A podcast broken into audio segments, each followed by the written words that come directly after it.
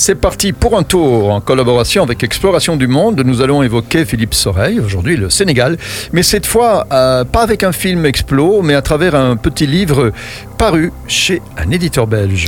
Voilà, en fait, Exploration du Monde a établi un partenariat avec l'éditeur Nevicata, hein, ce qui veut dire, euh, pour toi qui parles italien couramment, Qui veut dire, euh, euh, oui, le fait qu'il neige, euh, comme nous en avions déjà parlé, Voilà. en inventant un mot, c'est une neigeade. Neijade. Ça n'existe pas, mais C'est joli. C'est le fait que ça- il neige. Voilà. Voilà.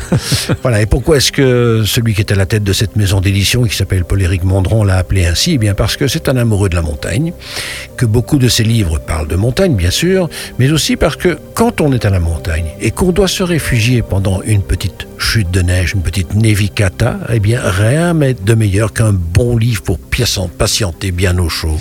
Et de quel livre, Philippe, va-t-on parler? Ah ben, on se retrouve tout de suite pour le savoir. Ah ben voilà, À tout de suite. à tout de suite. C'est parti pour un tour, Philippe Soreille, en partenariat avec Exploration du Monde. On part au Sénégal, non pas avec un film aujourd'hui, mais avec un petit livre. Paru dans la collection L'âme des peuples chez Nevicata. Alors, euh, c'est une belle collection de petits livres qui n'ex- n'excèdent pas une centaine de pages et qui abordent un pays, un sujet, une région, une ville, sous un angle très personnel et souvent d'ailleurs à l'origine de rencontres et de dialogues. Alors ce petit livre sur le Sénégal, qui pourrait accompagner le film Sénégal actuellement à l'affiche d'Exploration du Monde, il parle de quoi? Alors, il s'intitule le La pirogue des marchands. Il était écrit par Sabine Sessou. Alors pourquoi ce titre? Eh bien parce que l'âme sénégalaise est très marchande. Le commerce y coule comme le fleuve, Sénégal bien sûr, est porteur de beaucoup d'espoir, il nourrit les familles, il relie les émigrés à leur terre, il lance vers l'Europe et les États-Unis une jeunesse prête à tout pour s'en sortir.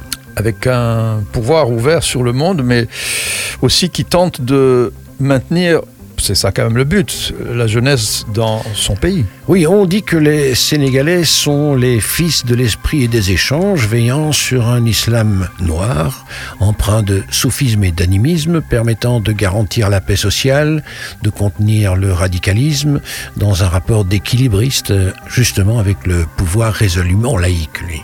Et puis qui dit Sénégal pense inévitablement à Dakar. Ben oui, Dakar, c'est un poumon, dit l'autrice du livre.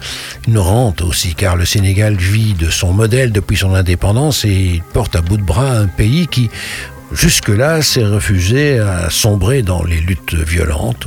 Et on y parle le français. Et le Wolof, voilà. Cette Afrique-là, ben, c'est justement celle de l'ouverture, après avoir été aux mains des esclavagistes et d'une métropole peu reconnaissante. Euh, précisons bien que ce petit livre n'est pas un guide. hein. Il vous promène de Dakar jusqu'aux rives du fleuve Casamance.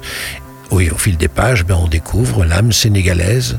Comme jamais, le récit est d'ailleurs suivi d'entretiens très intéressants.